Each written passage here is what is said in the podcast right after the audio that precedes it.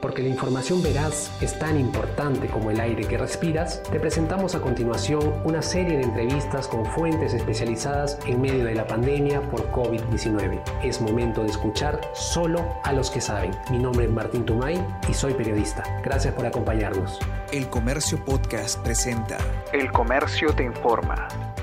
Hola amigos de Comercio, ¿qué tal? Gracias por seguir apostando por nuestra cobertura. Ya saben que el comercio se encuentra en constante actualización a nivel de Internet.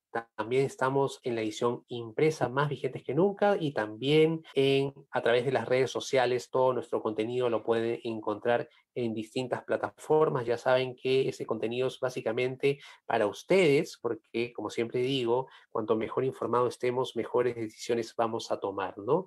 Y justamente para tomar buenas decisiones, vamos a hablar con respecto a, a la reactivación económica directamente del lado de, Cusco, Machu Picchu, vamos a tener datos con respecto a cómo es viajar en estos momentos a Cusco, de alguna manera si se animan o no a tomar el tren hacia Machu Picchu, hacia Aguascalientes, vamos a tener esos detalles, todo eso de la mano de, de la voz de Jorge Chávez, él es periodista de la revista Somos de El Comercio. ¿Cómo estás, Jorge? ¿Qué tal, Martín? Buenas tardes y un saludo a todos los que nos siguen en estos momentos a través de la transmisión por, por Facebook. Gracias a ti por, por hacer un tiempo. Todos los periodistas del diario estamos en constante buscando la información, ¿no? Si bien estamos trabajando muchos desde casa, estamos actualizando, viendo los contenidos, entrevistando y para que, para que nuestros lectores tengan la mejor información, ¿no? Jorge, hace poco estuviste en Cusco y justamente tuviste esta experiencia de subir al tren hacia Aguascalientes. Primero vamos a, a conocer esa experiencia primero eh, que nos cuentes, ¿no? Cuando llegaste al aeropuerto de Lima, vamos a, vamos a ir paso a paso. El, aeropuerto de Lima, cuando tú viajaste, ¿fue día de semana, fue fin de semana? ¿Cómo, cómo fue eh, ese viaje en general? Sí, mira, el viaje fue eh, un día de semana, un día lunes para, para ser precisos.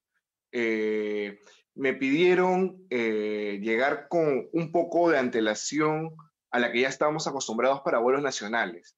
Normalmente en el aeropuerto para un vuelo nacional es un lapso de una hora y media, dos horas, ¿no? Para, para poder hacer, digamos, todos los trámites esto, correspondientes. Pero esta vez esto, me pidieron llegar con un poco más de, de antelación, ya que esto, desde la entrada del aeropuerto se están esto, tomando medidas vinculadas a los protocolos de, de bioseguridad para, para poder viajar, ¿no? Eh, desde la entrada del aeropuerto, uno, yo entré en una movilidad particular, eh, te piden ya eh, el boleto de avión y tú tienes que estar con la mascarilla y el protector facial, que es con el que tú vas a abordar para, para el viaje. para entrar ya al aeropuerto en sí, también hay que, hay que pasar esto, otra cola con distanciamiento.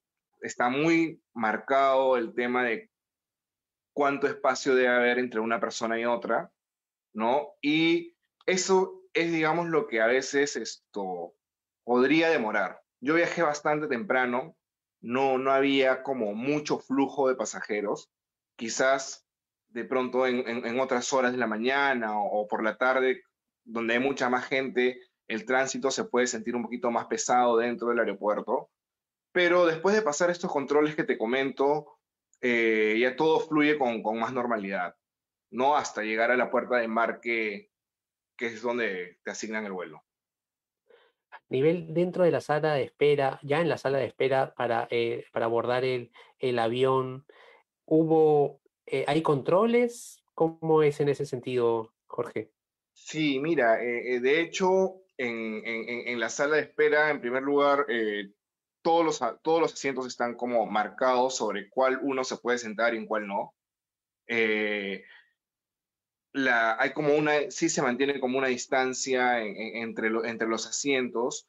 Eh, en ese proceso de espera es que se acerca eh, una, una chica del aeropuerto, ¿no? una trabajadora del aeropuerto a darte esta declaración jurada que tú tienes que firmar, que es una declaración jurada, que es una ficha sintomatológica, ¿no? Esto de síntomas si es que tú tienes alguna cosa relacionada al, coronavirus, al COVID-19, ¿no? Entonces esta ficha tú la tienes que llenar y la entregas a la, a la persona correspondiente y el lapso de espera dentro del aeropuerto en verdad es súper, súper esto, rápido. Lo hacen con un poco más de antelación también porque las colas no pueden ser tan largas.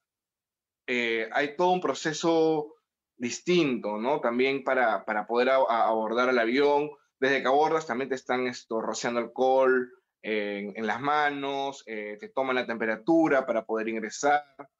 Eh, y adentro del avión, eh, antes de despegar, te dan todas las indicaciones de, de, de, de, qué se puede y qué no se puede hacer en el avión. No se puede abrir ningún alimento, ninguna bebida, no siempre hay que tener el protector facial, no puedes quitarte el protector facial en lo absoluto. Eh, hay que subir esto bien ordenadamente, ¿no? Ya, también para bajar del avión, ¿no? Eh, entonces son una serie de cosas que te van indicando ahí mismo y que uno tiene que tomar en cuenta para, para poder esto, viajar seguro. ¿no? Que yo, eh, en términos generales, sí me sentí bastante seguro esto, bajo, bajo, bajo estas medidas, ¿no? Acá preguntan si en el vuelo que fuiste iban niños, eh, ¿se ven niños en el aeropuerto cuando tú fuiste, viste alguno o no? Sí, habían niños también con, con, con sus padres, ¿no? Esto, abordando con, con, todas estas medidas que comento previas para, para poder viajar, ¿no? Me imagino que han pasado un proceso similar. Ok. Y ya dentro de, del avión, ¿no? Este vuelo es exactamente 50 minutos, creo, lo que dura un vuelo Lima-Cusco. Sí, dura aproximadamente entre 50 minutos a una hora máximo el, el, el, vuelo a Cusco. ¿El vuelo estuvo lleno? ¿Tenías a una persona al lado? Sí. Eh, tenía una, el vuelo, el vuelo, diría que el avión habrá viajado a un eh, 80% de su capacidad en esta ocasión. Y sí, o sea, a, había, a mi lado había pasillo, una persona, y a mi lado izquierdo sí, había, había una persona, pero no en todos era, era así, ¿no? Entonces, sí, yo creo que el, el, el avión ha viajado casi en toda la capacidad esto permitida. Sí vi mucha demanda, no de pasajeros quizás que vayan a hacer turismo, pero sí de personas que por algún tema vinculado a trabajo o porque son de allá, esto, están viajando, ¿no?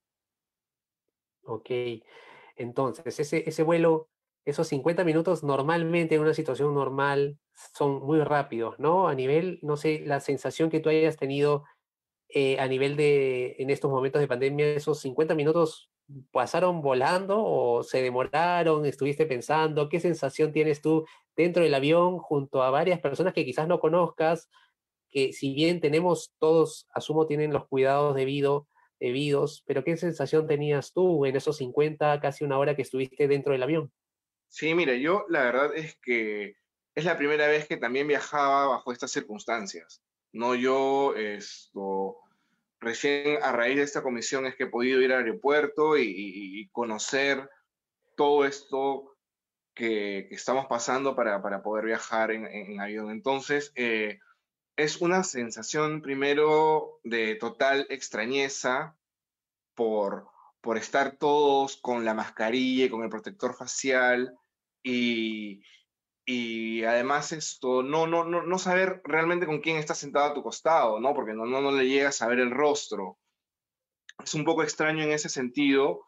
Y, y también eh, noté a muchas personas eh, también con, con, como que llevando mucho, teniendo muchos esto, productos esto de limpieza personal para, para poder viajar, llámese pañitos, esto, alcohol en gel o en spray, ¿no? Había, había, personas que sí tenían como un cuidado bastante especial durante el vuelo, eso, e, eso fue que, algo que noté, ¿no? Por no quizás esto agarrar las superficies y demás, pero sí, el, el vuelo, el vuelo como te digo, fue bastante temprano, habría salido a las 6 de la mañana de acá de Lima, eh, se hizo bastante rápido, eh, no hay servicio a bordo en, en el avión, ¿no? Ese, es un detalle, ¿no? No, no hay servicio a bordo. Eh, entonces, esto, a veces el servicio a bordo aligera el tiempo, quizás, ¿no? Porque te tomas un tiempo para comer, mientras que van pasando, la espera y se llevan lo que te tienen que votar y, qué sé yo, esto. Sí, pero sí, hay como un tiempo muerto eh, en, en, el viaje, pero sí, o sea, tampoco, tampoco es tan largo. Me imagino que quizás en rutas más largas, al exterior, creo que ya se van a empezar a implementar vuelos de más de tres horas. Entonces yo creo que quizás se pueda sentir ahí un poco más pesado el viaje, ¿no? Claro. Genial, Jorge. Y ahora ya llegando, una vez que el avión aterrizó en el aeropuerto de Cusco, ¿no? Eh, ¿Qué fue lo primero que te llamó la atención? ¿Saliste rápido del aeropuerto? ¿Cómo fue, eh, cómo fue en ese sentido? Eh, lo primero que me llamó la atención fue el espectacular clima de, de Cusco que me recibió la verdad es que hay un clima, al menos en los días, hubo un clima en los días en los que estuve bastante templado, con sol, frío, eh, en las noches, pero en las mañanas ya con un sol esplendoroso para, para empezar a hacer cosas desde muy temprano y, aprovechar la estancia. Eh, para bajar del, del, avión esto hay que hacerlo como con mucha prolijidad, no ordenadamente, por líneas, ya no es esto de que a la locada, mucha gente apurada bajaba, ¿no? Eh, o sea, esta cultura un poco como que ya se está cambiando. Eh, en el aeropuerto de Cusco igual, igualmente, ¿no? Eh, me, revisaron la temperatura para poder salir, me, me, dieron también, de nuevo me echaron alcohol en gel,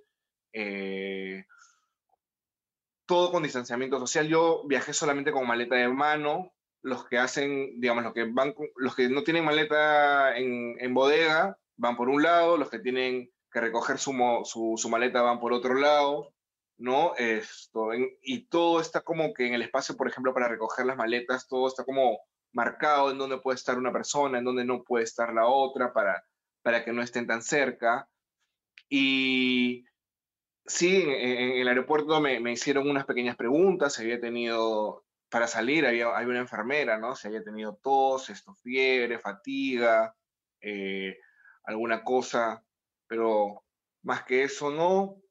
Y, adentro del aeropuerto, eh, por lo que pude percibir, es que ya no hay esto, aglomeración de taxistas para poder eh, llevarse a los turistas a, sus distintos puntos en Cusco, ¿no? A los que se van a trasladar vi bastante orden en ese sentido. Yo recomendaría esto, pedir una movilidad particular para que te puedan ir a recoger al aeropuerto. Creo que es lo más recomendado, ¿no? Porque ya no están dejando ingresar taxis esto, dentro del aeropuerto, al menos si es que no tienen como un permiso para poder esto, estar ahí. Y sí, en el aeropuerto fue raro, ¿no? También porque no, no, no había mucho, mucho flujo de gente. Eh, en el aeropuerto de Cusco eh, solamente están dentro del aeropuerto las personas que están por volar. Si hay un vuelo de dos horas posteriores y no puedes entrar al aeropuerto, tienes que esperar afuera del aeropuerto para recién poder ingresar. Solamente esto, en las salas de embarque están las personas que han llegado o están a punto de volar.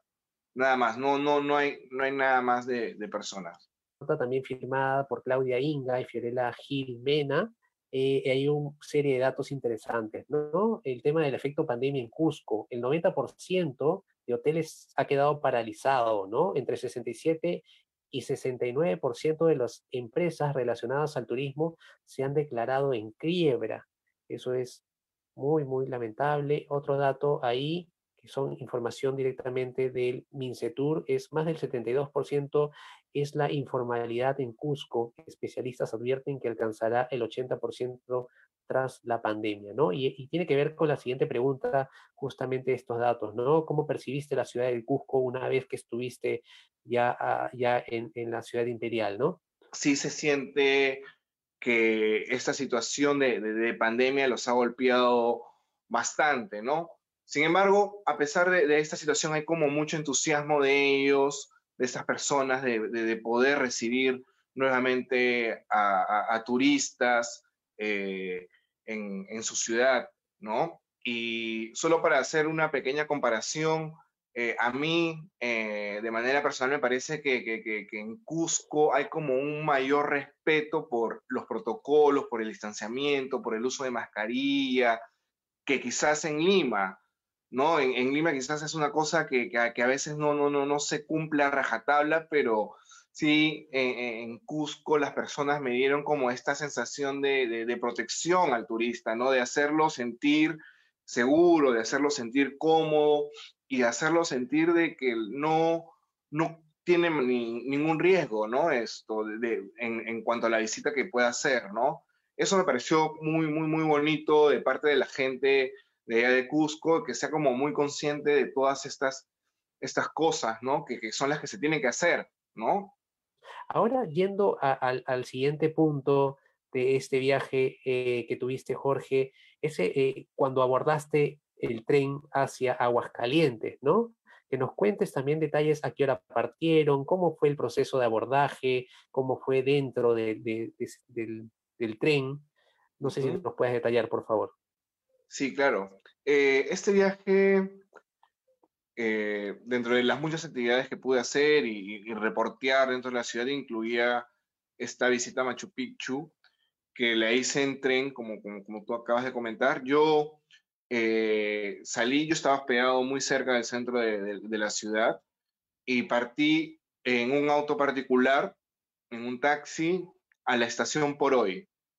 La estación por hoy está a 10 minutos del centro de la ciudad y nosotros teníamos, o sea, nuestro, nuestro tren iba a salir a las 7 de la mañana, pero también nos pidieron llegar un poco antes, con 40, 45 minutos de, de antelación justamente también para pasar con, por todos estos protocolos de bioseguridad que se, que se han implementado, ¿no? Eh, es muy similar al, al, aeropuerto, no, no tienes que portar la, el protector facial, la mascarilla, ¿no? Yo recomendaría llevar, si solamente te vas a quedar en Machu Picchu, si te vas a ir y regresar a Machu Picchu, recomendaría llevar un equipaje de mano bastante ligero, ¿no? Que, que no ocupe mucho espacio y, y esto, recomendaría también eh, viajar con protector solar, esto, y todas las cosas que recomiendan para, para viajar.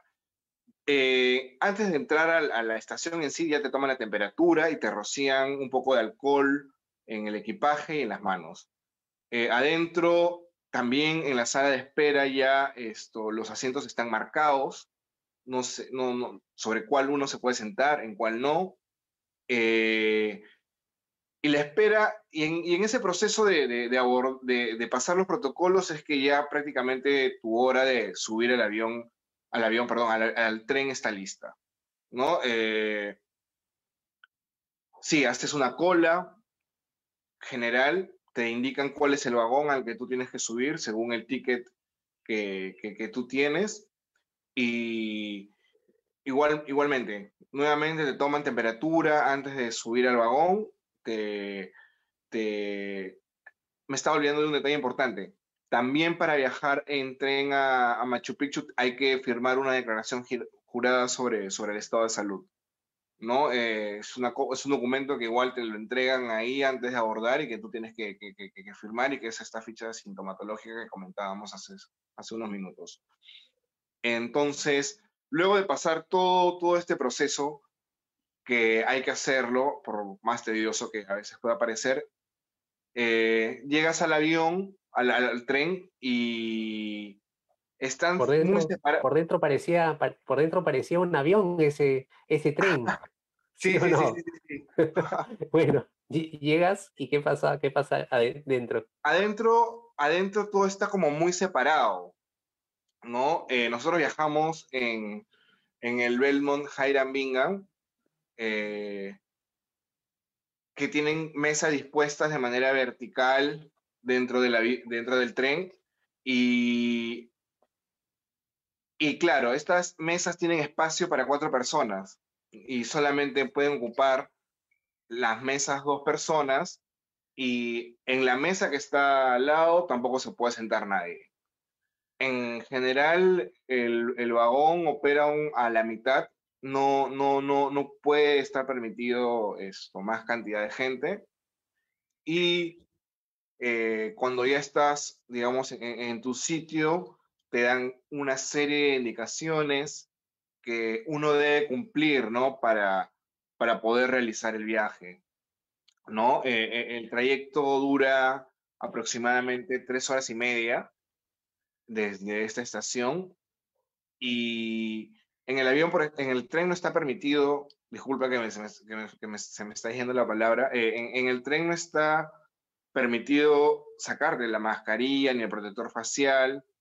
Por cuatro horas, wow. Sí, sí, y, y tampoco hay servicio a bordo, ¿no? Normalmente estos, estos, estos trenes enormes son una especie de, de, trenes, restaurantes andantes, ¿no? Porque antes había toda una oferta de, de menús, de bebidas para, para los pasajeros, para, para hacer más llevadero este, este viaje, pero, pero ahora no, no, no, no se puede hacer, ¿no? Y esto te lo especifican esto, a través de, de megáfonos sobre, sobre lo que uno puede hacer y sobre lo que uno no puede hacer, ¿no?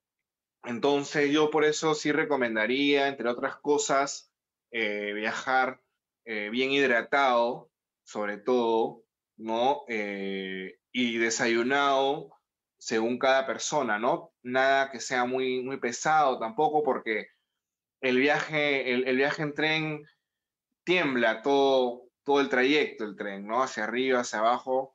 Eso lo pueden ver un poco más detallado quizás en, en, las notas de, que hemos preparado en el comercio, en los videos, cómo, cómo, cómo un poco es, es, es, el traslado. Y, y sí, pues esto, tienes que mantener esto, todas esas disposiciones. Adentro también pude conversar con, con, los encargados de las cabinas y también ellos han reducido su personal, ¿no? Para, para atender a las personas. Ya no tienen este servicio de bebidas y alimentos, entonces todo, digamos, dentro del, del, del vagón, es mi percepción, eh, pasa porque la, por controlar que las personas cumplan los protocolos. ¿No? Esto, me explicaron de que si por ahí alguien no lo cumple, va a venir un encargado a poder esto, eh, hacerle notar e, e, estas, estas cosas. Pero en general el viaje es lindo, ¿no? Es, es un viaje lindo, es, es, una base embajada, esta, esta mezcla entre los Andes y la selva, que es cuando uno va llegando a Machu Picchu, eh, los ventanales del avión te dan una vista inmejorable de, lo que hay afuera.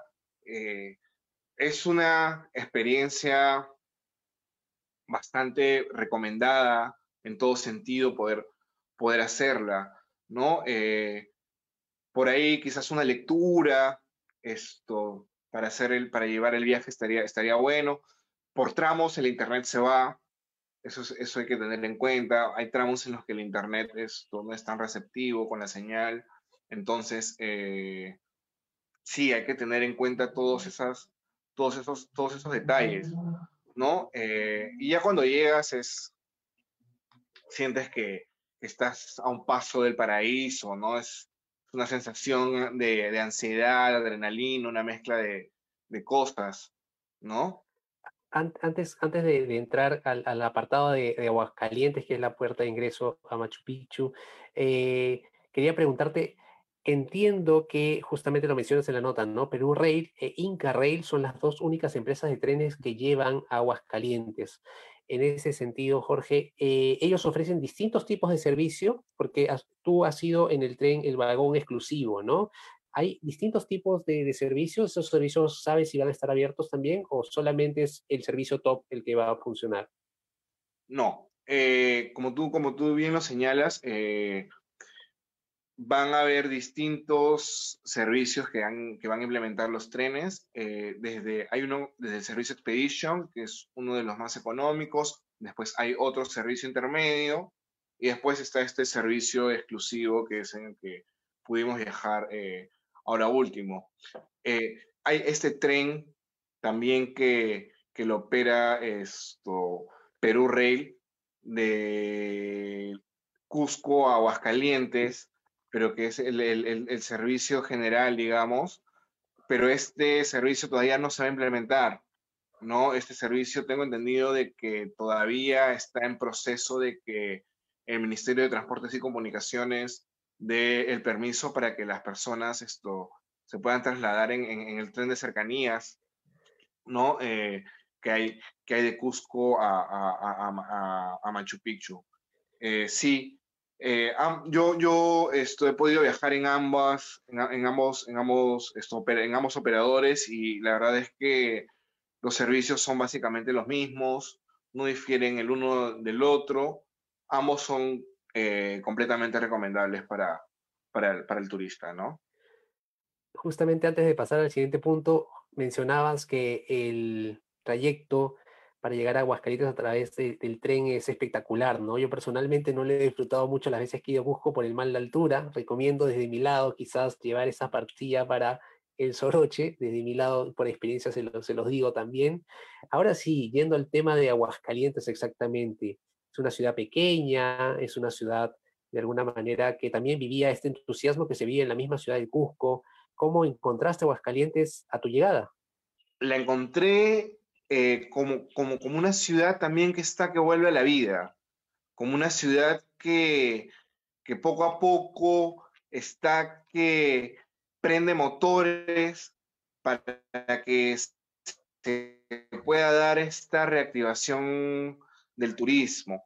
Eh, yo también he estado en Aguascalientes en, en, otras, en otras oportunidades y, uno se topa con, o se topaba con una, con una ciudad llena de turistas, con, con, con bulla, con, con, mucha gente que, que, te ofrece muchos productos, merchandising, un mar de gente por subir estos buses que son los que te llevan a Machu Picchu. Eso ya no hay ahora, ¿no? Ahora te, te topas con una, con, con, con, una ciudad esto, silenciosa, que me imagino poco a poco irá entrando en calor, y con una ciudad que también está implementando estos protocolos para, para recibir a, los turistas, tanto en sus restaurantes como en, como en sus hoteles, ¿no? Eh, ya eh, algunos han abierto, muy pocos esto, todavía están viendo cómo, cómo funcionar, ¿no? Entonces, están en ese proceso, ¿no? De, de, poder eh, hacer las cosas para recibir a más gente, ¿no? Ahora, para poder esto subir, en, me, estaba olvidando de un detalle. Eh, en Aguascalientes, para salir, también hay un control estricto para poder, o sea, del, del, tren a la ciudad, para poder salir del tren, hay todo un control que hay que pasar para, para poder esto transitar con, con, normalidad, ¿no? La temperatura y, y todo eso, ¿no? Eh, son, son, son en, incluso lo encontré todo como mucho más estricto quizás en, en Aguascalientes mismo, ¿no? Eh, siempre haciendo notar el tema de la distancia y por parte de las personas, por los policías, por los encargados de turismo, los guardaparques. O sea, vi mucho más gente eh, del turismo en sí, trabajadores turísticos, dando indicaciones sobre cómo deberían hacer las cosas. ¿no? E, e, eso fue, eso fue una de las cosas que, que, noté bastante también. Eh, entiendo que este es un golpe tremendo para todo el turismo en el Perú, principalmente también para Machu Picchu, según las indicaciones del Ministerio de el Mincetur, perdón, eh, justamente una recuperación se podría dar recién en el 2023, ¿no? Pero esto a base del turismo interno, que justamente depende de, muchos de nosotros. Eh, en el tema de Aguascalientes me preguntan acá si viste algún hotel abierto. Sí, eh, hay, hay, hay, varios hoteles abiertos, no muchos, pero sí hay, hay hoteles abiertos. Uno de los que pude pude haber abierto es el, el Inglaterra, por ejemplo. Eh, es, está abierto. Lo que, no hay, lo que no hay son huéspedes todavía, ¿no? Claro. La, la, la, la, situación yo creo que se va a ir reactivando poco a poco. ¿no? Eh, y eso es también un poco lo que, lo que esperan las personas en Aguascalientes con las que pude conversar también, ¿no? Eh, eh, ellos sí, sí, sí, se toman las cosas con mucha más calma, siento, en, el sentido de cómo se vayan a dar las cosas en cuanto a la reactivación del, turismo. Y, sí, también hay expectativas, ¿no? Por, cómo se van a, se vayan a dar las cosas. Ahora, yo tampoco creo que el pueblo vaya a estar repleto como en otras ocasiones, creo que en ese sentido sí, sí esto, se van a tomar las medidas para, para que no rebarse su capacidad y que las cosas estén controladas. ¿No? Eh, en principio, como tú decías, para el turista nacional y, y todavía no hay fecha definida para, para, el turista extranjero. Sí, justamente para turistas nacionales, según entiendo, se va a aperturar a partir de noviembre las visitas a Machu Picchu. Pero la pregunta, nosotros como periodistas algunas veces tenemos acceso eh, especiales, eso es, eso es así. Queríamos saber si llegaste a subir a Machu Picchu o no. Sí, sí, sí, claro. Estuve, estuve en Machu Picchu. Eh, habían dispuesto unos buses que son los que te llevan desde eh, unos paraderos en, en, Aguascalientes en subida hacia Machu Picchu. El trayecto hacia arriba es de aproximadamente media hora y, y ya es, es, es, vas sintiendo cómo te vas adentrando en una atmósfera totalmente distinta cuando, cuando vas haciendo esa subida, ¿no? Eh, con los cerros, las montañas pegadas a ti, ese verde, ¿no? Es, es, es, una aventura, es una aventura bien interesante, ¿no? Poder percibir todos esos sonidos, el clima eh, tan cambiante, porque abre el sol, cierra, llovizna, llueve, es una cosa muy cambiante, la, la que pasa cuando uno está arriba, ¿no? Eh, arriba también los controles son bastante estrictos ya para ingresar a la, a la ciudadela, ¿no? Eh, como te digo, hay como muchos esto, personal de servicio turístico implementado ya desde que estás en Aguascalientes, dándote las indicaciones sobre por dónde ir, qué hacer, qué no, y en Machu Picchu mucho más, ¿no? Eh, el control muy estricto.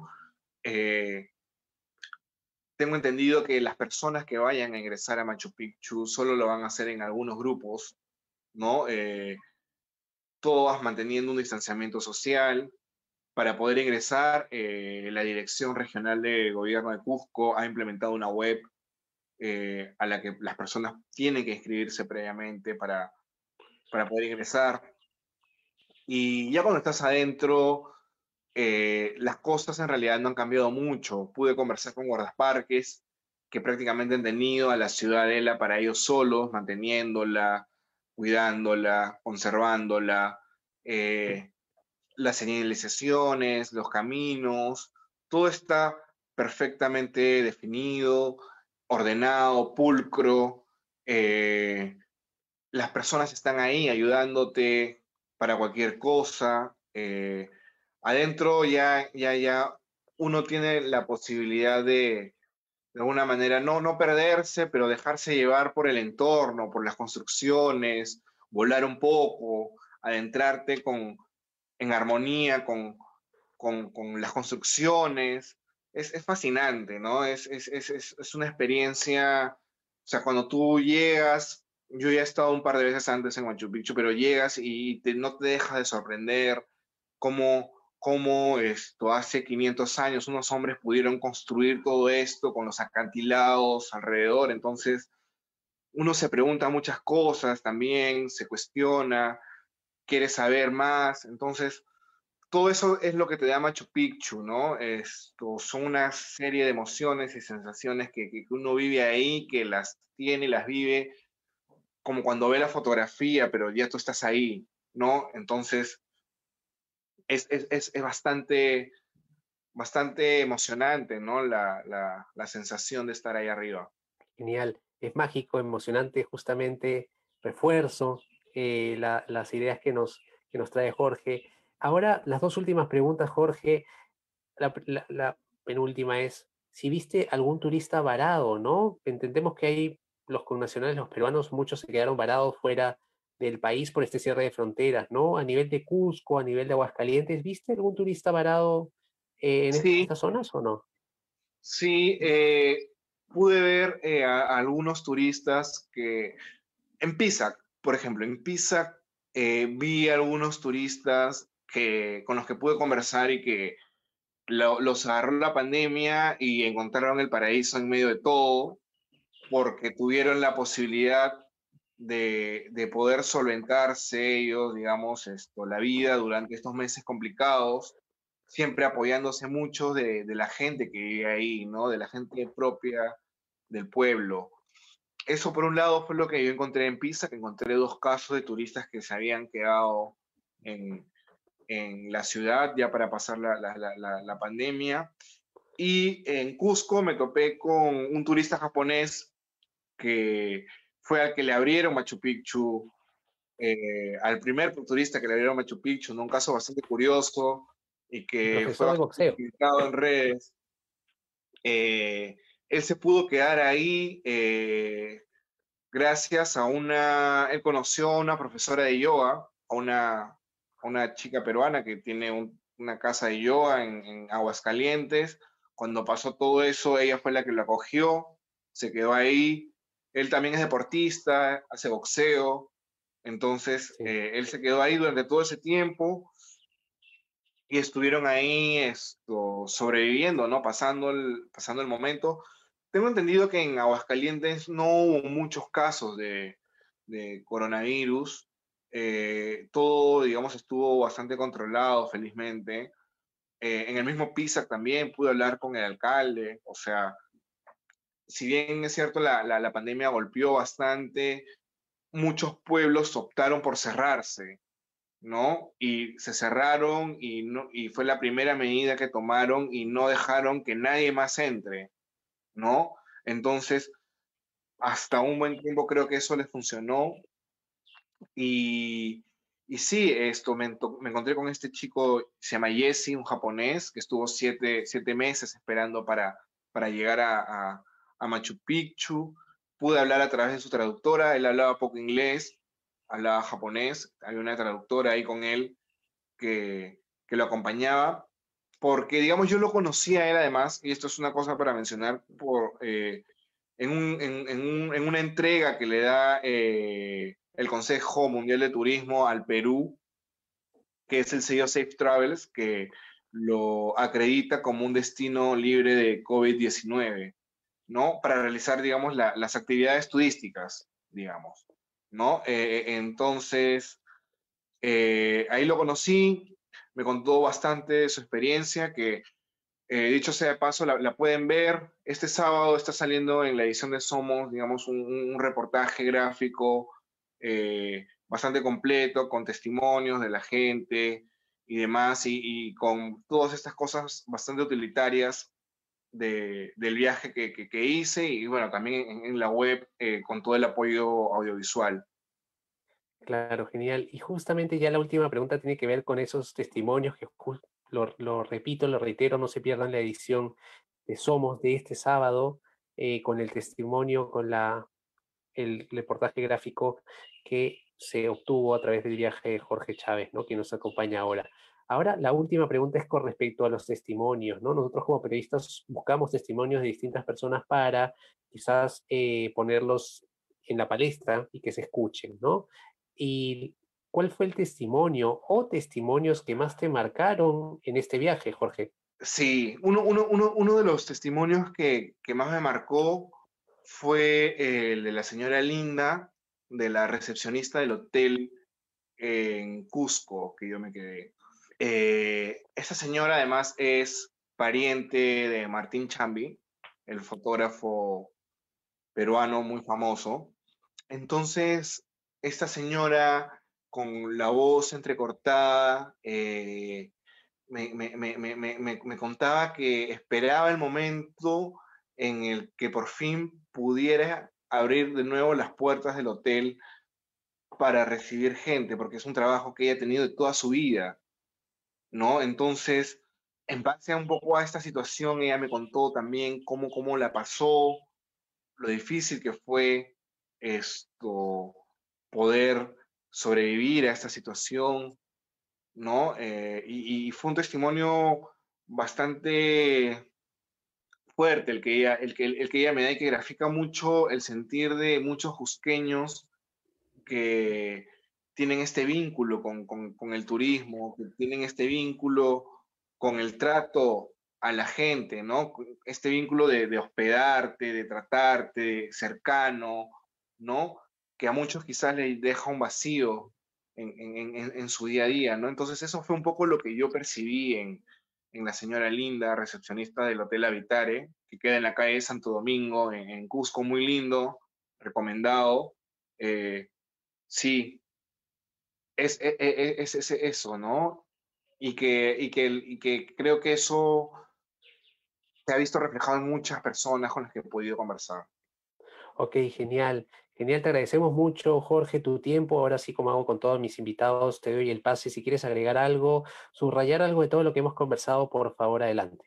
Sí, que yo, yo, yo, yo diría que, que, para que la reactivación del turismo eh, se cumpla con, con éxito, depende de todos, ¿no? Depende del turista, depende de los operadores, depende de, de, las autoridades en sí, para que todas estas medidas de bioseguridad que se han dispuesto sean cumplidas a cabalidad y que se pueda realizar un turismo responsable en, el Perú, ¿no? Que creo que sí se puede, ¿no? Eh, se puede esto, poder eh, viajar eh, de manera en que no afectemos a otros y que esto, siempre sabiendo que el virus está ahí, nunca olvidándonos que, que, que, las cosas están bien, ¿no? Hay que tener presente de igual forma todo, toda esta situación por la, por la que estamos pasando, ¿no? Por la que estamos pasando. Y, nada, ¿no? Esto pueden encontrar las notas en,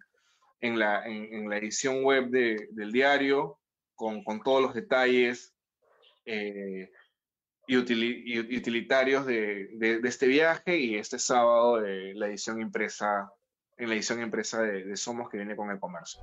Muchas gracias por habernos escuchado y ya saben, la buena información es poder.